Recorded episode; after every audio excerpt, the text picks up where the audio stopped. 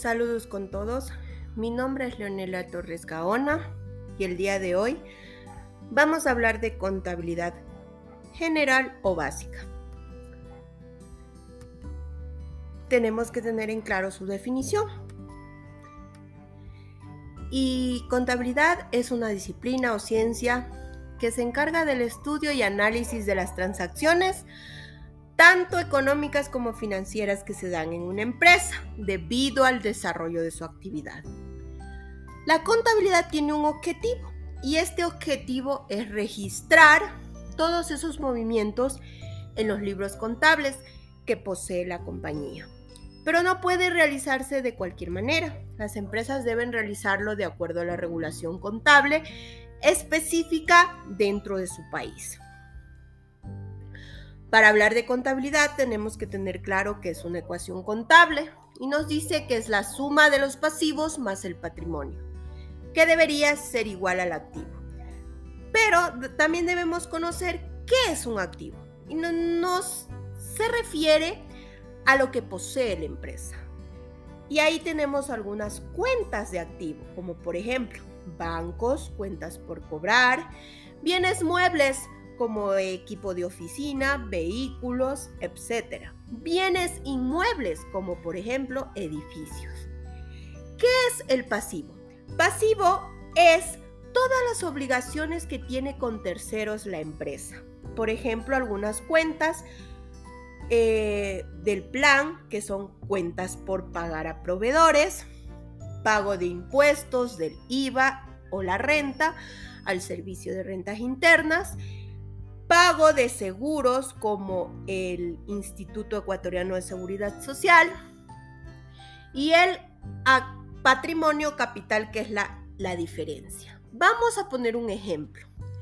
Si yo tengo una empresa con un activo de 7 millones de dólares y un pasivo de 6 millones de dólares, mi capital o patrimonio es la diferencia, es decir, la resta 7 millones menos 6 millones un millón, que es el capital o patrimonio que cuenta mi empresa.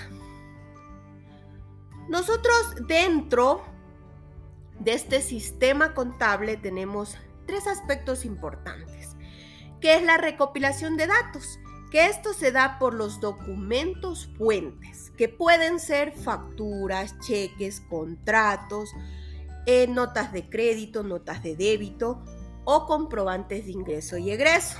Luego tenemos el análisis y registro. Aquí vamos a analizar y clasificar todas las operaciones, registrarlas y sintetizarlas.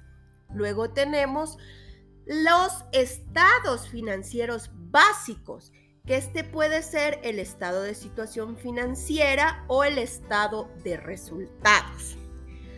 Acá también hablamos de las NIF, que las NIF son el conjunto de conceptos generales y normas particulares que regulan la elaboración y presentación de la información contenida en los estados financieros que son aceptadas de manera generalizada en un lugar y a una fecha determinada nosotros tenemos que tener en claro algunos postulados. Solo voy a tomar como referencia dos. El primero, ¿qué es una devengación contable? Dice que es las transacciones que realice una entidad. Deben reconocerse contablemente en su totalidad, en el momento en el, en el que ocurre, independiente de la independientemente de la fecha en que se consideren pagados. Otro concepto importantísimo, la dualidad económica. Está constituida por los recursos de los que dispone para la consecución de sus fines o metas y las fuentes para obtener dichos recursos, ya sean propias o ajenas. Cuando hablamos de contabilidad, hablamos de datos numéricos, situación financiera de una empresa.